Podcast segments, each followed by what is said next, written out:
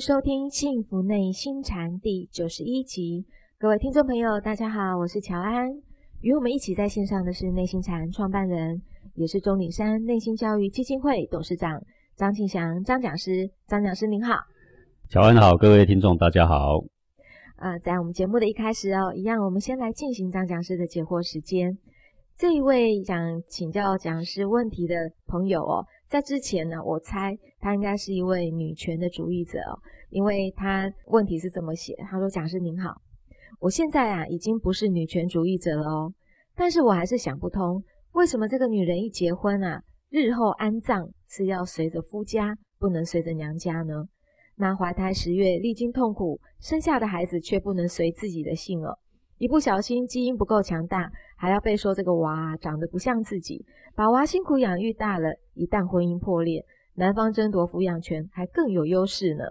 讲师说过，这个男人比女人早修行五百年，想请问讲师，这个道理又是该怎么说的呢？请问讲师，呃，他虽然说现在不是什么女权主义者，每一个问题看起来还大概是这个方向哈。呃，但是人之常情啊，嗯，呃，都会呃想到自己的权益啊，为什么我总要屈居人后，对不对？啊，这是现在的人的这种教育风范啊，会导致我们是永远啊这个思想啊，呃，但古人有一个思想，我觉得很不错啊，啊，叫做老二哲学啦。老二哲学，对，因为你看大自然呢，一群狮子只有一个老大嘛，其他都得当老二。就太平了嘛啊，是，呃，你说一大群的海象啊，也是一样啊，是一头当家，其他的通通当老二哦，是，你看大自然都是这样啊，呃，在动物界就是他们力气大的，他们狠的，他们能够战胜别人的，那他们就是老大。啊，那老大一站上来之后，其他都要臣服，那他这个族群呢才会太平，是。啊，如果每一天都在打架，有的时候那个猴群哦，为了要争老大。那一打打整个月，死伤无算呐，然后打到老大出来了，才安息下来。是，好，各位看看是不是这样啊？我们动物界是这样，你看人类是不是也是这样？一个国家啊，这边有军阀，那边有军阀，最后一直打一直打，是，打到一个老大出来了，才平息，其他当老二才平息，国家才可以升息耶，对不对？是，好，其实我们看大自然也好，我们不要说人类是万物之灵有多高明啦，我看有些行为。跟动物的这个模式其实没有差距很远的，所以自然界就是这样。对，那一个小小的公司也是一样啊，要一个老大。嗯，好，呃，这个老大也许是他老板，也许是他的总经理，也许老板就是没有能力啊。但是我有钱呐，那我请一个总经理，总经理很有能力啊，那你们大家都听他的。啊啊，那这也行啊。那家里要不要一个老大？我以前就常常谈到这个概念。啊，你家里每一个人都想当老大，连小孩都要跟父母争老大，这个家里还有一点安宁可以说吗？不会安宁。为什么财产要在你的名下？哎，我是你小孩，我也是家庭一份子，为什么我不在我名下？哎，他可以跟你争，哎，是，对吧？是。哎，要不要一个老大？要一个老大。是。哦，那夫妻之间，我不让你，你不让我，好，那这个家庭没有一天安宁。对。最后要不要一个老大呢？好，那我谈到这个的时候，然后现在很多人，我相信很多女性心里就开始波涛汹涌，说张讲师，你的意思是不是一定要男人当老大？我可能没这样说。那你们要决定哈谁当老大？为什么？因为这个很重要，攸关你的家庭安不安宁，攸关你的团体安不安宁，攸关你的国家安不安宁，这个世界安不安宁，就是老大是谁？是古人，我们称他为圣贤，是因为他是以德性当老大。他不是打胜别人当老大，而是别人扶他上去当老大啊！好比尧舜禹汤都是这样的人。对，我们自自然然愿意臣服于他啊，我们愿意服侍于他，因为什么？因为他比我们懂得多啊。嗯，好，那这个其实是天经地义。各位为什么？因为年纪小的人，这个小学生看到国中的大哥哥大姐姐，哎呦打篮球也很厉害，哎呦会弹吉他，好会什么？哎呦好崇拜，他讲什么我都听，对吧？是，你看是不是很自然现象？是，这个。兄友弟恭，小孩子小时候，你很多迹象你就看得出来，他会顺从长者。为什么？因为他比我懂，那吉他弹得比我好。哦，他可以攀岩。对啊，你去到哪里，小孩子啊，我要像大哥大姐一样。哎，比他贤人的人，他就尊敬他。他听从他，这是天经地义的事情，这叫人性，这人性的本来就是这样。是，嗯，不要讲这些正常现象，我们讲黑道好了。你看到那个黑道大哥讲义气，言语出来能够说服人，哎，小弟就听他的。那个当老大的不一定是会打架，啊，也有那种会打架的老大，但是他当不久，为什么？因为再过十年他就苍老了嘛，很容易就把他给打掉了。对。但是以德性服人的黑道大哥，你看一做做一辈子，哎，我发现。社会现象是这样，送到了队伍最长的往往是黑道。对，好，所以啊，呃，谁当老大很重要。好，这第一点。第二点，用什么来决定谁当老大？啊，这很重要。呃，对啊，这个古人不是以武力，就是以德性嘛。是。那你说像文王，他以德性，纣王的三分之二天下的诸侯归服于文王哦。文王没有打仗。然后到了武王的时候，天下服文王的那些人又服他的儿子，请武王去打仗。武王不爱打仗，但是大家要拱着他去打仗，把纣王打下来。这就是以德服人当老大。以德服人的世代如果不见了呢，那就以武服人嘛。好，那就看哪一个诸侯打胜仗啊？秦始皇打胜仗，他当老大，那天下还能够暂时安定，他就没有办法像周朝八百年。为什么？以德服人就很长久，以武力服人就很短暂。对吧？对。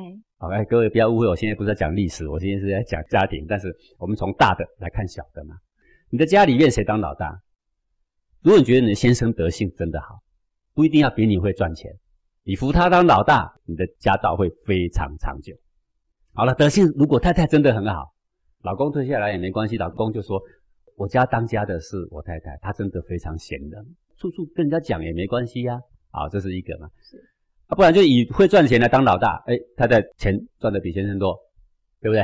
是。然后他就出去到处说，我先生不会赚钱，家里都是靠我了。好，你当老大，但是这个我可以料想快离婚了。不长久。不长久啊，因为人是用这种外在的钱财来比较的话，第一个德性真的很差了。是。事实上，比你钱赚的少的可能还很多吧？难道你要一竿子钱瞧不起吗？几个透虫板有什么了不起呀？这样可以当老大，那这个老大未免太臭了哦。那不以男女来当老大，好，你们商量好就好了。讲是真的可以商量好。啊，你们对啊，如果商量不好，那以武力解决，那你们谁打赢谁当老大。那最后你一定要选出老大啦。就是也还是要有一个是老大。啊，如果是以德性，那我相信男的天性是刚强，女的天性是柔和，那自然是柔和顺刚强是天经地义的事情。是，要不然就以赚钱。那赚钱的话，选出谁是老大，我认为这个家道很快就败了啦。嗯，任何团体只要两个人以上，一定要有个主事者。是，有这么几个兄弟的一个家庭啊，然后他们共用一个水源。他每次呢，我在路上碰到的时候呢，常常在埋怨没水喝。好，这第一点。啊，不然就常常埋怨说，其他兄弟都不愿意去做那个水，因为山上哈没有自来水，山上是靠泉水。山泉。那泉水出来，你要去接它。嗯，好。然后呢，这个兄弟偶尔去做一次，下次他的兄弟不去做的时候，他就很生气，很生气之后他就我也不做，其他的兄弟就想说，反正啊，我不做有人会做，对不对？不做的话，那大家都没水喝就算了，就是谁都不服谁嘛。嗯，那最后他的好几个兄弟。常常没水喝，有水源，我们有水源嘛，哈，对，呃，他们也有水源，只要我们有水喝，他就有水喝，但他们呢常常没水喝，要不然兄弟间就会摆臭脸啊，这就是不服从老大，也很简单嘛，小弟为大哥服务嘛，这事情在乡邻不就传为美谈了吗？是。啊，不然大哥疼惜小的，大哥去为小的服务也可以，那也传为美谈呐，是，对不对？做起来是没多少事情啊。啊，但是如果你要去计较的话，这个事情呢就很难办了。家道要安康也是一样啊，各退一步的时候，那么这个家道呢就很安康啊。你要各进一步的时候，那就整天呐吵吵嚷嚷。好，那如果是这样的话，讲师你也说过啊，男人会比女人早修行五百年。呃，这个是呃心理越宽阔的，嗯，他的身中的阳气积聚的就。越结实越踏实哦。那么他的下一辈子轮回的时候呢，他如果投胎做人，阳性重的呢，他自己会出生为男。嗯哼。那比男人的阳性差一点的呢，就出生为女。是。也就是男女来比较的话，那这很容易懂的。男的比较属阳，女的呢比较属阴。所以讲真假如说，一般来讲，就是男生会比较刚强。对啊，也比较容易有笑容，比较容易有笑容。呃，然后你得罪他很多次，他还是呵呵呵一直笑。好像是哈。对啊，如果女孩子你得罪他很多次啊，啊不相信我们哥哥，我们找一个来试试看。你你找一个男生说，哎呀，你的小腿真丑啊，对吧？啊，然后你看他会怎样？然后再找一个女生说，你的小腿真丑啊，你看看会怎样？三年。当然啦，也有特例的啊，也有那个男孩子被笑也不行的，女孩子被笑还是呵呵呵一直笑，有没有？是。当然也有特例。大体上来说啦，啊，会有这个趋向。那女孩子她的情绪波动会稍微多一点啊。对，这就是因为阳性跟阴性的差异。还有，那我们不要看心情，我们看力量。男的力量天生就是大一点。嗯。哦，那跟女的来比呢，她的这个力量是比较大。那你跟犀牛来比，我们还是小一点。是。好，对不对？但是人的秉性可贵是在于它非常的灵敏，而不是在于力气。啊，只是说阳性大呢，力气也会稍微大一点，在同一物种来说。是，那讲师如果说不管我这辈子是男生女生，我如果要让自己开阔一点，心情可以好一点，还是得让我自己练到自身的阳气会比较。是啊，那他虽然是女儿身，可是他内在非常光明磊落，非常开阔，是，有这个宰相般的 度量。那他这个人虽然女儿身，已经是男子的气概了啦，也是男子的气概。对对，好，所以。所谓说很多人修行说修成男儿身，那指的不一定是下辈子轮回再当男的啊，就是这一辈子我虽然是女子身，可是我内在的这个骨干、内在的精气神其实是在与男儿身没有两样，甚至比男人还更好，是这都有可能啊。那如果我们是以这个一个人的度量来决定说家里呢谁当家，那也可以。如果说确实这个男孩子心量狭隘，那女孩子心量宽阔，那我们何妨以？这个宽阔的度量的女子为当家也无所谓啊。那刚刚也谈到了一个说，为什么我死后的时候啊，我安葬了，然后我的墓碑上是写哦，你嫁给张家就变张张父，对不对？是。嫁给李家变李父，对不对？是。这个事情可以谈的，就是生前谈好就行。你说我死后我都不当你们家的人，你只要谈好就行了。嗯哼。这个音律是根据你生前的自由意愿决定的。啊，譬如说，生的小孩为什么要带你的张姓？为什么以后都算你的？没有，这个在天律来说，你们夫妇讲好了就算数。这是天律讲好了都算数，可是不是一般的习俗，是说如果是嫁出去的，对，那没有讲好，没有另外的约定，那就是照一般的条规走哦，那就是跟从阳性重的走。是，你总要跟一个人嘛，是你不能说这小孩出生以后都没有爹没有娘，不属于谁呀，对不对？就算法律上也要承认有一个监护人呐，是，他有一个认祖归宗，他有一个族谱，他怎么写呀？对，只是方便怎么写。那为什么这里谈到这么困难，变成很多斗争？因为每一个人都在为自己的得失打算。你把你的小孩当做你的财产，就会有这个想法出来。是的，如果我们都有退让一步，如果我们都能够说，哎，这个尊敬我们的老大，那归给老大就好啦。那既然是老二，你为什么要跟他争呢？你说哦，那我为什么是老二？好，那我就回到原来的话题。你要以力量来决定老大，还是以学问决定老大，还是以赚钱决定老大，还是以德性决定老大？你们自己决定。就是因为这个逻辑呀，所以从古圣先贤以来一直所讲的才会讲伦常。各位，伦就是次序，就是谁是老大，谁是老二，谁是老三。对。各位，你看黑道要不要讲老大？要。白道要不要讲老大？要。家里要不要老大？都要啦。好，那你们说，我们都平等。我告诉你，平等是讲我的血液怎么流，你的也是怎么流，这是平等的。我的心上挂左边，你也挂左边，这是平等，对不对？我眼睛长在头上，你也长头上，这是平等的。是，但是事情一摆出来，要让世上的事业成功，摆出来就要有分位，跟一个棒球队一样，一撒开谁是捕手，谁是投手，谁是教练，一撒开就不一样了。是，但是。那个捕手眼睛也是长在脸上啊，那个投手眼睛也长在脸上，主审眼睛也长在脸上，这一点是平等的，人性是平等的，人的结构是平等的，植物是不一样的。是，讲是我们误会了平等这两个字，大家都误会了，你以为平等就是你怎样我就怎样。好，那讲投手为什么我不能投？结果捕手也把他投一球到二垒到三垒去，对不对？然后打击手就是说我为什么我要在这里打？一定要站在这个板子上打吗？他到处随便打，那最后你们就说算了，我不跟你们玩了，不好玩，因为你们都没有规矩。是，这是规矩，到哪里都说得通的，就是伦常，安于伦常，每个人都可以得到安乐；逆于伦常，你每天都要非常战战兢兢，非常奔波，非常烦恼。对，我不知道你为什么要为了死后到底是归给夫家还是娘家在那边烦恼，终究一个字就是争啊。我不知道你为什么会想要说小孩子归给夫家还是归给太太，说好就好。嗯哼，好，说谈不拢就是谁是老大没有出来呀。是，重点就是你们都想当老大啦，你们是老大哲学，老大哲学最后都会被干掉。我告诉你，一定有一大堆要当老二哲学，天下才会太平。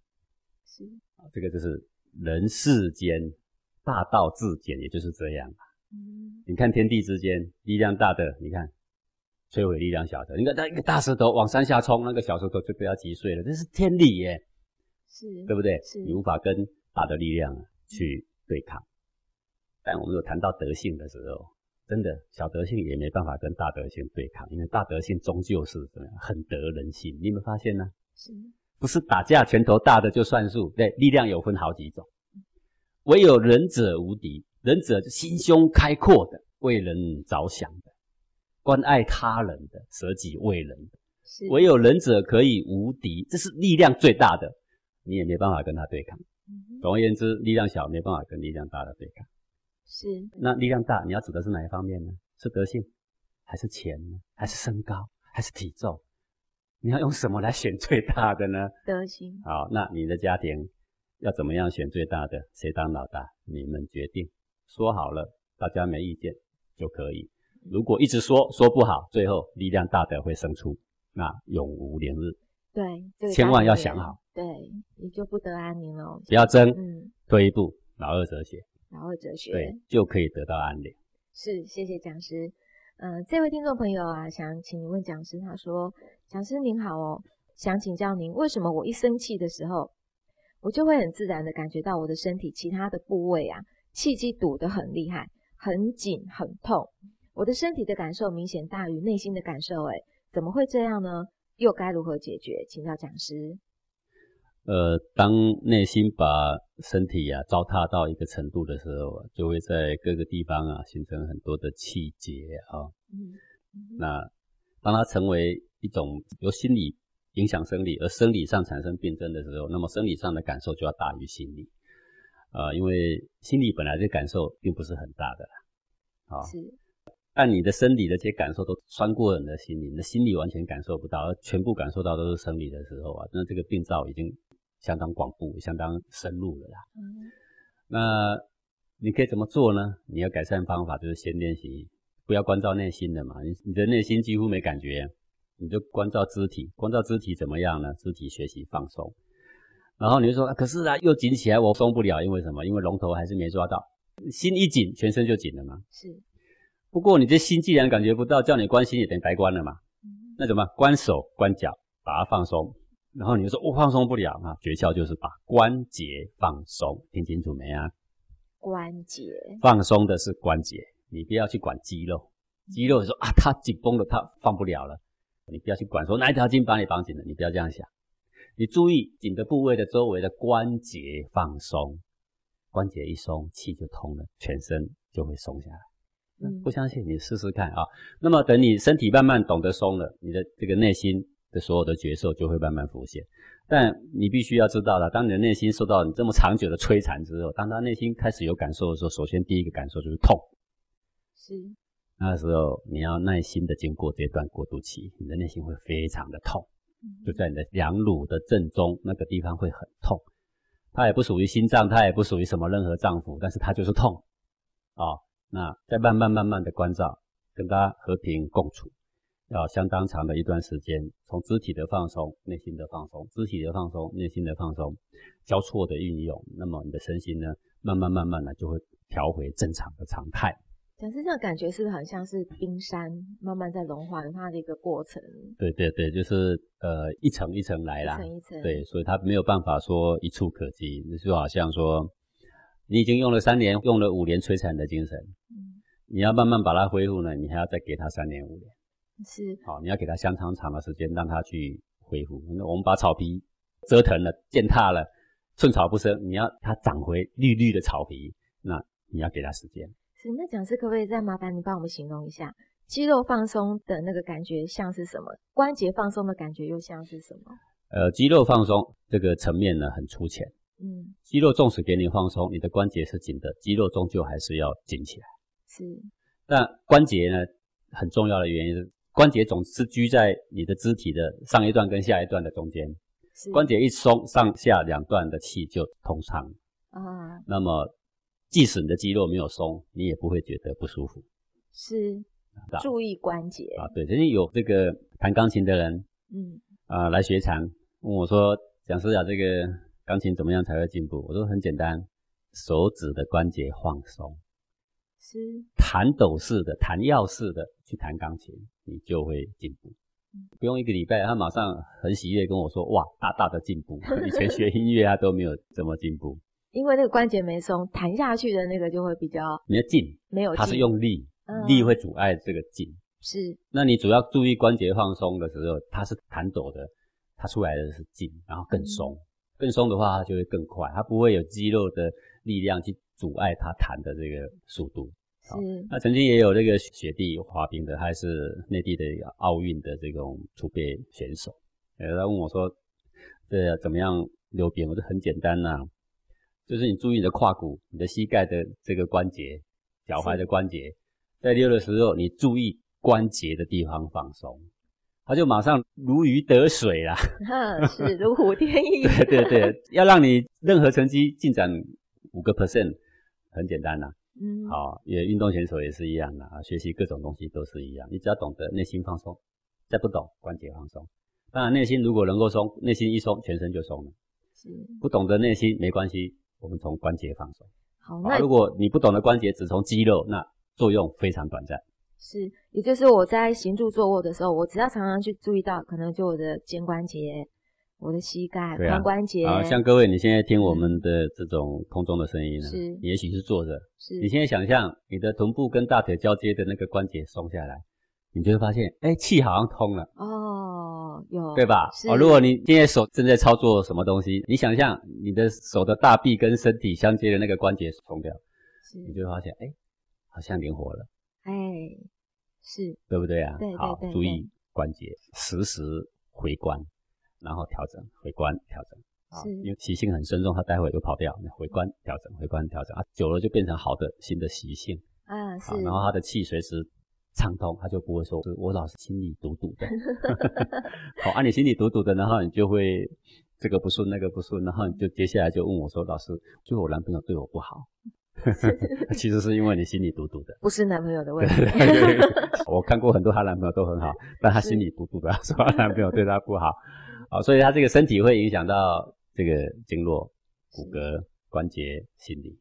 嗯。我们从不太会注意到我现在的身体状况是怎么，我们的关节到底是松的还是紧的，不太会注意到这个，就没没有人谈过这个课题啊。通常都会说啊，你紧绷了，你要放松啊，你的手紧绷了，肩紧绷了，把肩膀放松啊，那个就是头痛医头，脚痛医脚。是是是是，肩膀紧了，来就是把你肩膀跟手接触的那个关节松了，它就松了啊，就这么简单。是，假如请问一下哈，你在走路的时候，因为很多人在看你在爬坡上山呢。就是您的姿态是非常非常的轻盈哦，所以你在走路的那个每一步当中，你是自己有觉察到你自己的关节是非常松的吗？也没有啦，这个乡下的小孩哈都会比较敏捷一点。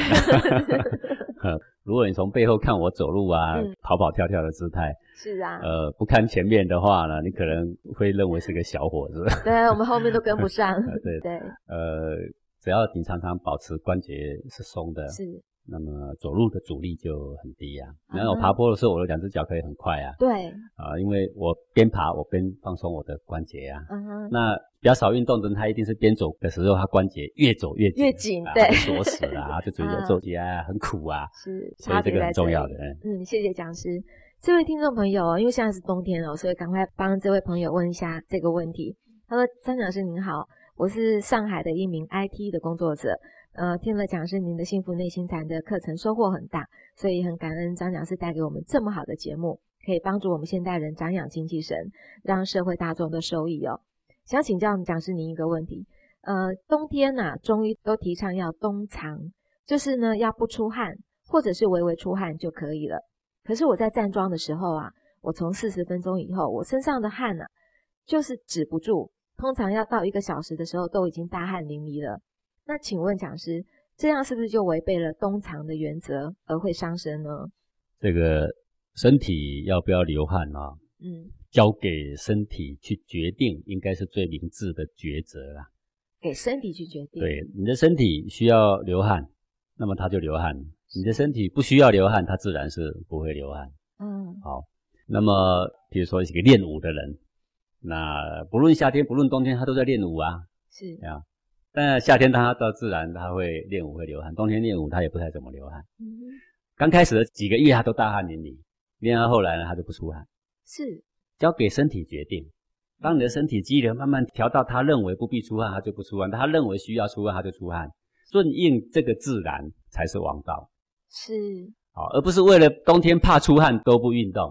那古代那些练武的人，那冬天都不练，到夏天他又退回去了。对。对身体的锻炼啊，要不要流汗，交给身体。交给身体哦。对你不用担心这么多。你今天之所以会大汗淋漓，那是因为实在是浊气太高了。是。呃，所以如果站桩它没有流汗，其实也很正常。我一样冬天站呢，我不流汗啊。为什么？因为我站好多年了啊。是。那我刚开始站的时候，各位，我站完桩啊，我的地板是湿的。我那时候地板是铺那个瓷砖，常常滑倒。哦，呃，当然慢慢的练，练到里面呢越来越纯粹。是。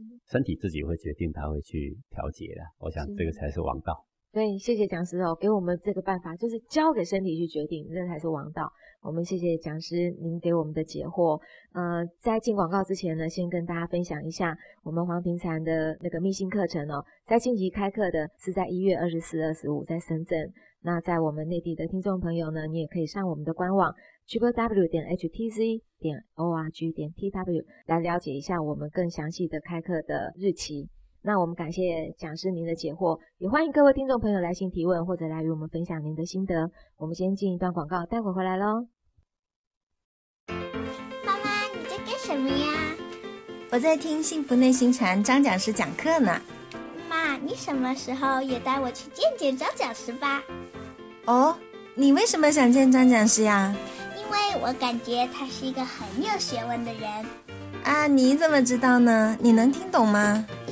我听不懂但是他让你改变啦，变成越来越有耐心的妈妈啦。那你的老师一定学问很好。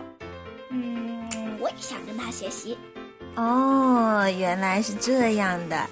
嗯，你怎么区分学问好还是不好呀？嗯，当然啦，有学问的人很多。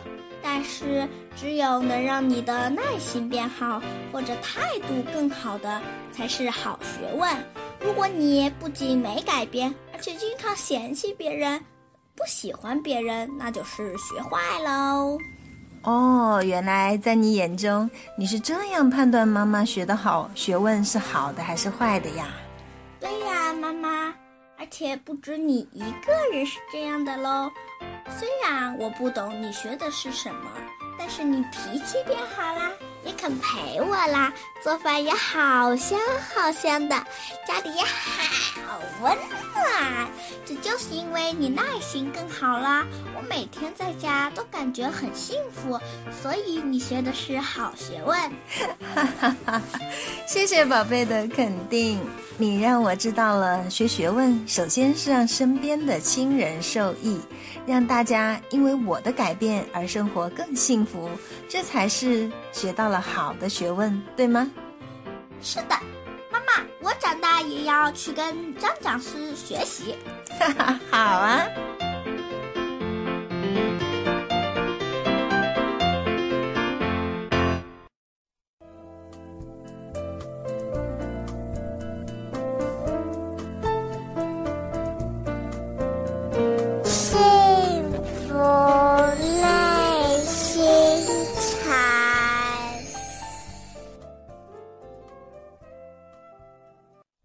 欢迎回到幸福内心禅。在这一节的节目一开始，我们要进行的单元是公案。不知道讲师您今天帮我们准备了哪一个小故事？好，今天呢，我准备的这个小公案呢，是开元的子期禅师啊。那么这个所谓的开元呢，就是现在的湖北的一个小地方了啊。是。那子期禅师呢，他。刚拜谒这个可真禅师的时候啊，啊，他因为他从小就学佛出家了，在开元这个地方一个庙里面出家，然后呢，他就想要说到各地啊去拜访拜访大师，那么他就到这个翠岩去拜访可真禅师，去请问佛法的大意呀。是。那么可真禅师呢，听这个紫旗禅师来问佛法大意呢，他就绷着脸啊。然后吐一口口水，哦好，呸！各位学佛的人是不是要很有礼貌啊？学佛的人是不是要很客气？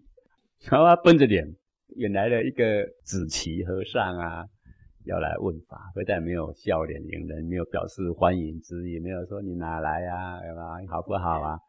瞪着他，呸！然后用一口痰呐，重重的把它给吐在这个地上。我们不要讲禅师啊，就一般人呐，给你吐一口口水，你初次去拜访他，咔咔呸，就吐在你的脚边，好不好？你会什么滋味啊？愣在那边哦，那实在是很揪心的事情啊，不是吗？是，那个气死人！你是怎样？你瞧不起人到这种程度嘛？凭什么当什么和尚嘞？啊，为什么不去还俗嘞？哎呀，心里很多声音啊。这个紫溪禅师因为他有所体会，哦，那么他要找人验证啊。我以前还没有听我师傅讲心即是气之前，我就已经体会胸口确实是一团气在作祟，但我这些名词出不来，你知道吗？我只知道就那个东西呀，是。啊，弄得我很难过，我需要找人证明了。是，一直到我师傅说心即是气，我才啊豁然开朗，简直要泪崩了。啊，手舞足蹈，不能自已啊。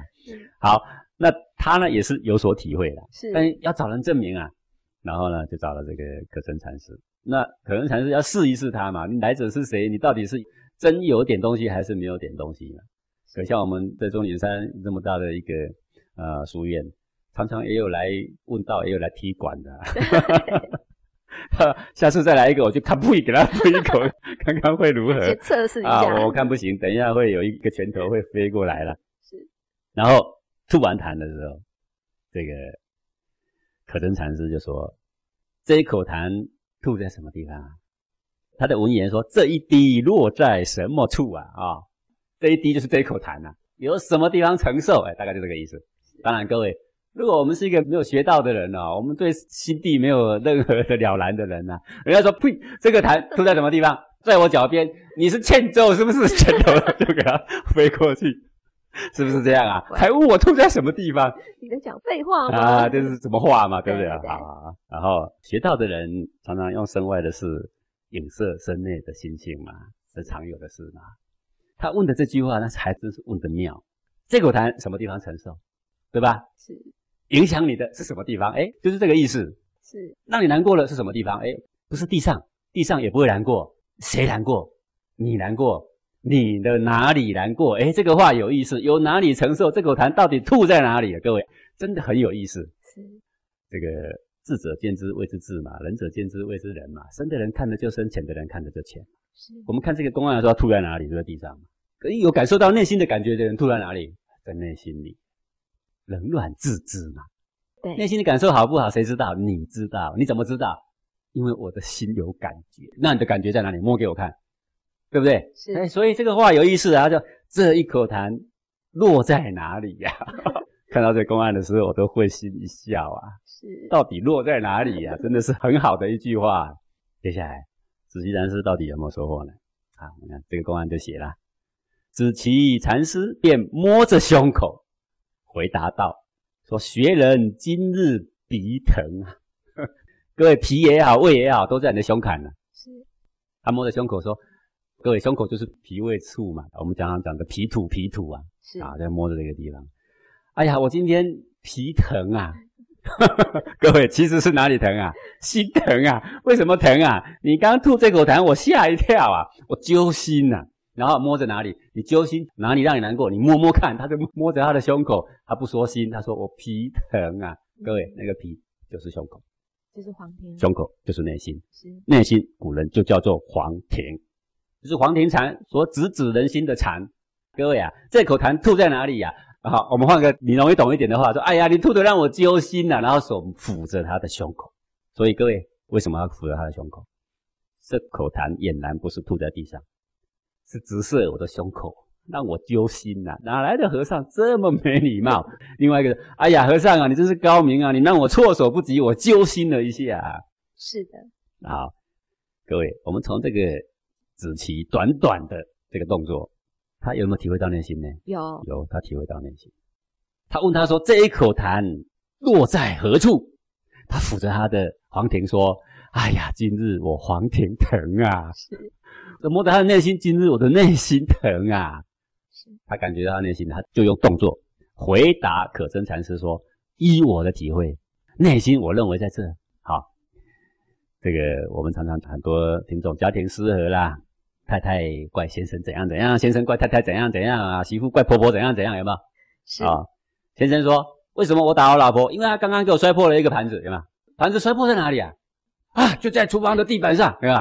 各位，他没学禅呐，他要学禅，不落在地板，落在哪里？哎呀，我揪心呐，在我的内心里难过着，对不对？对。啊，所以我们外在有很多很多的人事的纠纷呢，因为你忽略了一个内心，才是一个真正的道场。”其实都是一方寸里面的戏码而已，是因为你不了解这一方寸里面的真相。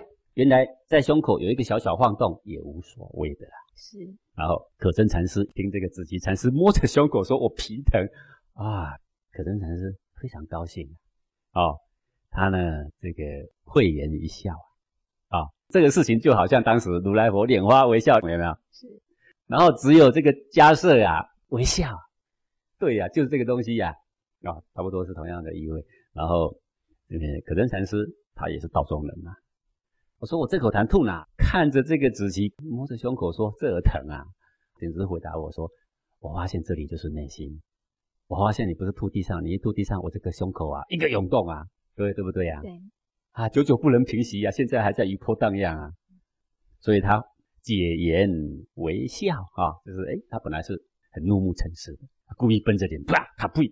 吐一口痰，然后这口痰落在什么地方，还怒着眼瞪着他，啊，他知道说他考考他，故意抚着胸口，哎呀，我今日皮疼啊！可真禅师一看，哦，道中人，他就解颜微笑，颜就是脸色啊，哎，他就绷着脸啊，解开了，柔和下来，开始笑着啊，我们自家人，道破了这个所有的我执的核心呐。简直就是有史以来所有公案的秘密。呃，各位就像那个以前，呃，民国刚开始的时候，有所谓的青帮啊、红帮啊，很多帮派啊。是。这些帮派见面的时候，他们都会打个暗语或打个手势，它是他们的秘密。他一握手，怎么握？哎，握这个姿势啊，我自家人。自家人。很高兴，对对对，我们已经通了暗号，对，是自家人。好，那么。呃，古代的禅师跟禅师之间彼此试功夫啊，看看他了不了解第七式，叫做莫那式到底在哪里？也就是你的内心到底在哪里？说万法唯心，心到底在哪里？心是怎么运作？心怎么让你难过？你是如何揪心的呀？你是如何涌动的啊？看他会不会摸错地方？说哦，我们是同道中人，我们是同样的人，很开心啊。好，这个就是子期禅师啊，跟可真禅师啊两个人。互相测试功力的一段的这个公案。那么有一天呢，这个紫旗禅师呢，啊，他就去拜访这个慧南禅师。啊，那拜访慧南禅师呢，这个有一天他们两个在一起呢，谈古论今啊，谈一些这个悟道的事情啊。那那个时候呢，来了一场大雪，越下越厚啦。慧南禅师就指着这个雪地，跟紫旗禅师说：“去拿扫把来，一本机一本机可以把这个雪扫干净吗？”啊。然后紫极禅师就说：“没办法，那怎么扫也扫不完呢。”是，好，这个各位啊，怎么样才能够让这些铺天盖地的雪呀，全部把它清走啊？要什么办法？你有多少扫把可以用？扫把就算你扫了，你要到哪里呢？到了还不是一样吗？根本没扫啊！是，你有什么办法让它扫？紫极禅师说：“没办法，一个本机一个本机，一个扫帚一个扫帚，永远扫不完的。”可是，如果有一天天气晴朗，太阳出来了，不下雪了，对，云雾就呢飘散了，那这些雪难道还会存在吗？那不会存在，它自然就不在了，对不对？是啊，如果你要这个山丘的雪搬完，然后再搬那个山沟的，你要把铺天盖地的雪搬完，你要搬到什么时候啊？对不对？好，那他们两个在说什么？怎么一个人修成禅师，怎么问这种笨问题呀？当然不是扫帚扫得完的，对不对？小孩想也知道，要等太阳出来啊！啊，各位，这么聪明的人问这么笨的问题，肯定他就讲的不是这个笨的事情。他在讲什么？他在讲说，就像人吧，人是不是有三千烦恼是？是。哦，我跟这个太太相处不和，我跟先生相处不和，所以我就去上一个课，叫做夫妻相处之道。啊，是不是少了一本记？是。然后呢，我跟我的儿子相处有问题，我再去学了一个啊，跟儿子相处之道。那我跟我父亲相处有问题，我学一个这个跟父亲的相处之道。我跟同事有问题，再去学一个。我什么有问题，我再去学一个。你有没有发现，我们现在解决烦恼的办法啊，简直是药方太多了，药也吃不完，对不对？是。吃的一身病，不是这样吗？对。然后这个办法还跟那个办法要打架要冲突，不是这样吗？是。有没有一个办法是解决所有你的烦恼一次到底？有没有呢？有。确实有这个办法。这个我在《金福内心禅》第二集我就讲完了，五千年前、六千年前的古圣先贤早就跟你讲完了，七千年前的伏羲氏画河图的时候已经把你画完了。人心为为，道心为为，为精为一，允直觉中。这个是在《尚书》里面要交接给舜的时候说的一段话。人心为为，道心为为，为精为一，允直觉中，就是中华先生文化的十六字心法。古代的文人都把它称为。十六字心法有没有这个办法？确实有的。当我们关照黄庭的一窍，当我们只看着内在的能量，而不去区分它有好坏的意义，当我们跟它和平共处的时候，真的不论什么烦恼袭击而来，各位这一口痰落在什么地方，就只有在内心引起一阵涟漪而已啦。你是因为有那一阵内心的涟漪，所以你感觉到苦恼不堪。如果你懂得跟内心涟漪相处的话，涟漪只是涟漪，何来的烦恼？就像太阳出来了。所有的云雾消散了，所有的冰雪呢，一概融化。不论你天涯海角哪一个角落，它都要一概融化。只要太阳在，它就要融化。只要这个唯精唯一的心法在，所有的烦恼呢，都可以付诸一笑啊。那么，这个又是慧兰禅师试一下这个子期禅师啊。那么，这个慧兰禅师呢，相当满意。那这个慧兰禅师呢，为了要进一步勘验这个子期禅师啊。有一天，慧兰禅师呢就派座下的人呢去问子期禅师说：“说子期啊，我们老和尚这个慧兰禅师啊，教我们究竟解脱这个三观的诀窍，你学的究竟如何啊？有什么更高远的吗？各位，什么叫三观呢？三观是一个禅学的一个专有名词。三观的意思就是说，由出关，然后再进入了从关，然后进入了究竟解脱的生死观，叫做三观。出关大意就是说，刚开始修行，刚开始参悟佛法，或刚开始呢这个。呃，参话头等等等等啊，我们都刚开始啦，这个出关，从观就是更深入的时候，可以谈到六四，我们可以谈到七四，我们可以谈到八四等等啊，如何从里面认识新的结构，从里面认识新的原理，然后慢慢得到这个烦恼解脱等等啊，从关。生死观就是说死的时候法身已经清净，由于新的清净而带入性命的造化，而性也清净，命也清净，练出金刚法身来，那叫做生死观。所以三观讲简单一点，就是由修行的初学到了手。到究竟结果是，把它说成是三个关头了啊，叫做三关。那么也就是说，这个慧兰禅师故意派小和尚去问子期说：“老和尚所说的第三关究竟解脱究竟如何了？”好，子期呢，他就厉声喝道：“这个公案是这样写，啊，就是很严厉的斥喝这个来的这个小和尚。他说：‘你在意这个久远的事做什么？’他就讲这句话。好，然后把他斥喝叫他走了。”走了之后，他就回去跟慧兰禅师报告。慧兰禅师一听说他爹这样伺候回来，他就很赞叹，呃，子期呀，赞叹说：“哎呀，这个人呐，以后肯定就是一个很出名、很了不起的大禅师啊！”好，那各位为什么子期会延伸厉害说，因为这么久远的事做什么？因为一个修行的人，你连最基本的伦常待人接物、为人着想，你这些都还不懂。你连外在有什么事情发生，内在到底发生什么涌动、什么撼动，连位置你都搞不清楚，对不对？那你还谈什么究竟解脱？你谈那么远干嘛？你谈这个三观九窍要做什么？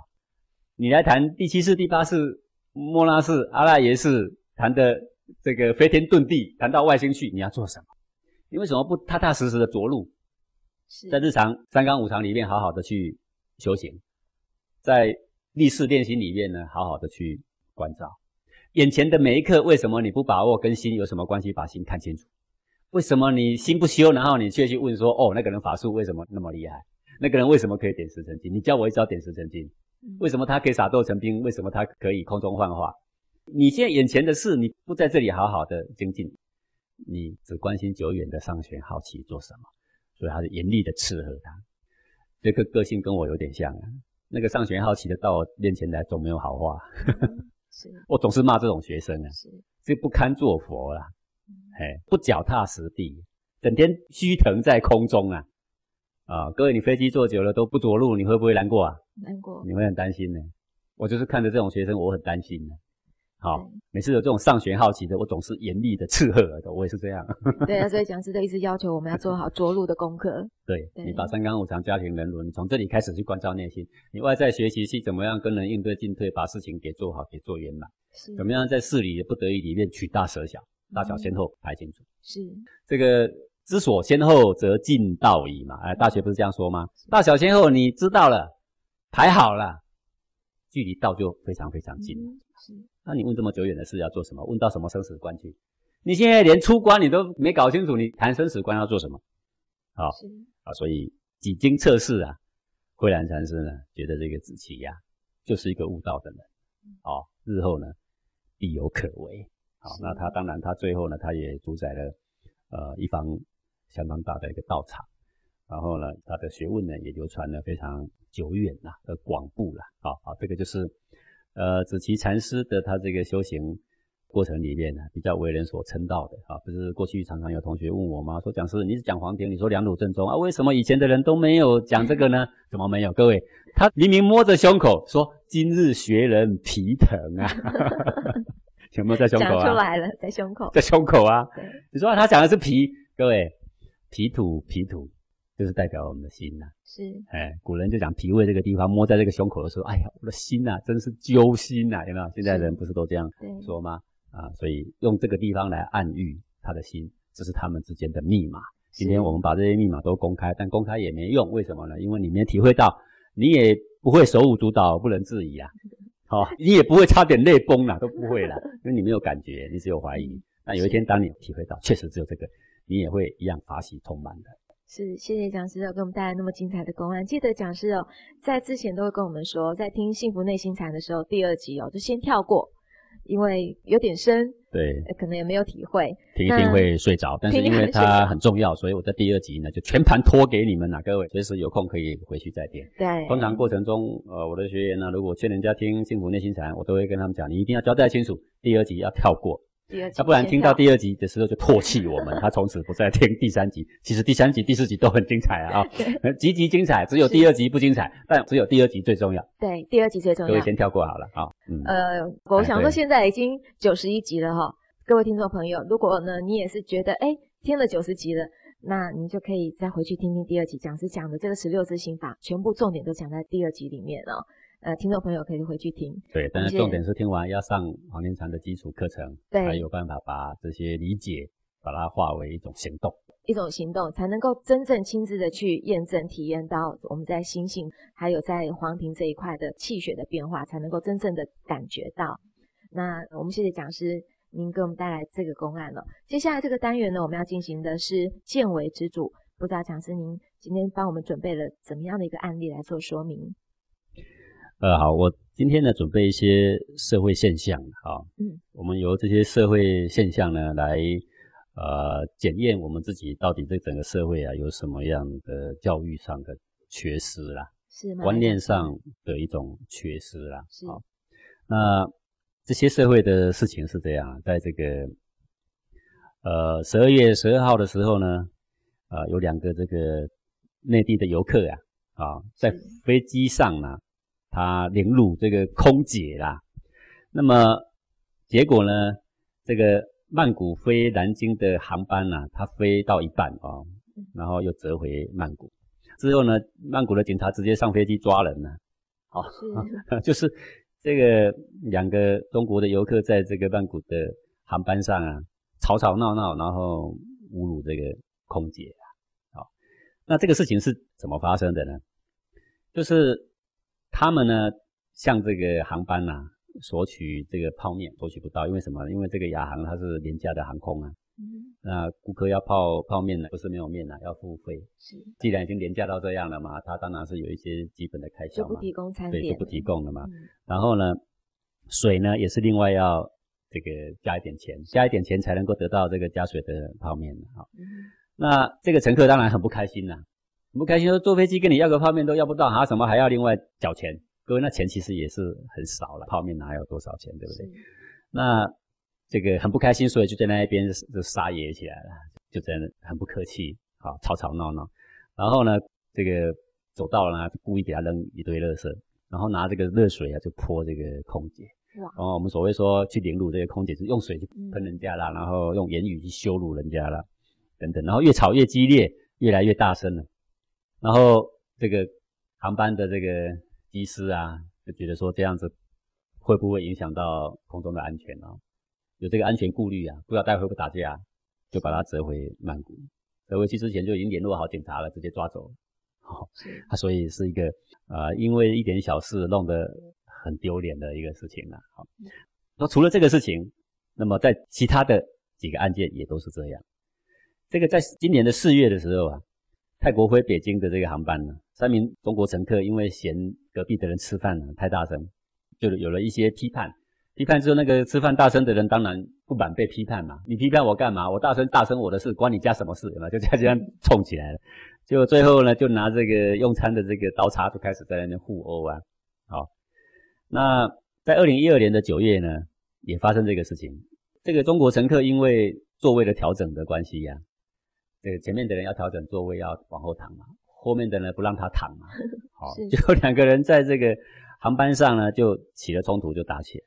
那当时的这个班机啊，已经开离这个苏黎世机场已经三个多小时，嗯，结果呢，这个机长呢担心打斗会继续恶化，又把它开回到这个呃苏黎世，再三个小时，对，已经再开三个小时，等于是六个多小时还在原点，好，那。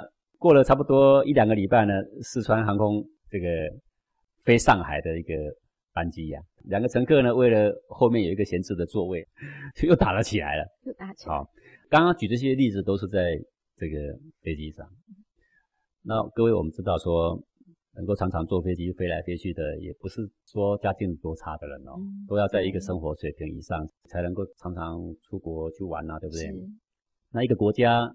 这个空中航班这么进步，那表示国力是已经非常厚实。但你从这些简单的现象，还有譬如说在机场啊，在餐厅啊，大声的嚷嚷啊，有没有？好像根本就旁边没有人一样啊。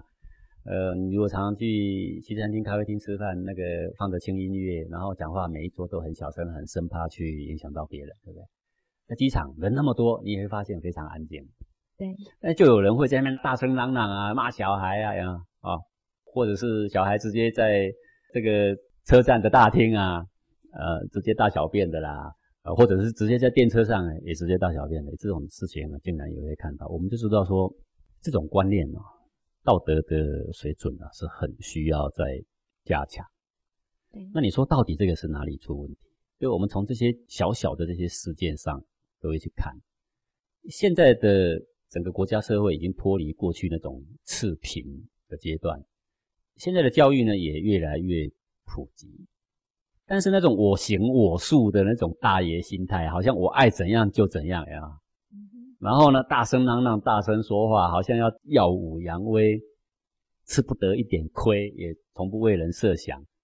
你说一碗泡面要钱，要钱就要钱嘛，人家讲本求利。既然机票都这么便宜，便宜的也已经多少泡面以上了，对不对？是。那我们饿了，我们就花钱买着吃。会坐飞机的人会在意这点小钱吗？显然是可以不用在意的。对，你付不起吗？显然也付得起呀。为什么你只想到你的得失，你不想想别人公司的经营也要能够 经营下去呀？所以我们想想别人的时候，我们调整一个座椅，如果真的太躺了，而对方的身体又是比较胖，那我们逼着人家是不是也不舒服？嗯，虽然你有调整座椅的权利，但是人家既然有抗议，我们让一点行不行？对不对？所以你有一点为人设想的心，对别人有一点敬意的话，以上的这些事情其实是都不会发生。是。那我从建委制度的角度，就是要来讲说，我们现在的整个社会教育，强调太多的我爱怎么活就怎么活，只要我喜欢，有什么不可以？有没有？强调太多的追求自我，然后呢，享受，哎，在世上呢，把它当个游乐场，好好的玩啊，你玩可以，但是你不能够说去阻碍到别人啊，妨碍到别人都不行啊。你可以自己争取利益，但是这个利益绝不妨碍别人才行啊，公公正正、光明磊落，这样才行啊。所以可见得说，我们从小的教育的体制里面哦，因为太过于偏西洋化的关系呀，所以现在的每一个人都非常崇尚自我，只有自己的利害得失，眼中只看得到啊自己的厉害、自己的得失。只要我能够占便宜就占便宜，我管别人是死还是活，有没有？是。所以这个呢，才是一个很严重的问题。那我们从这些现象，我们怎么样去改变我们的教育体制？这个教育体制呢，就是要对别人有敬，心中要有别人，自己的得失可以让，啊，当然你不能说让到你危害你的身心性命，那这个让就太过分了。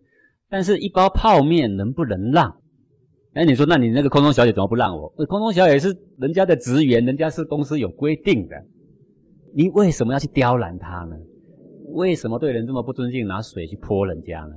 这种不是很光彩的举动。没有一点君子的风范。那如果我们要改变这些现象，你用广播的、用广告的说啊，我们在飞机上不应该用水去喷人哦，我们在这个公共场所不应该讲话大声哦。我觉得这个都是隔靴搔痒，搔不到痒处，你达不到效果。为什么？因为重点是他从小的教育里面对别人没有敬。为什么我要对你敬呢？古人不必讲原因，是任何人，连个乞丐都值得我敬重。所以我们读尚书，你就会发现这个事情。臣训他的君说：“任何一个子民，即使是鳏寡孤独者，你都要非常敬畏他。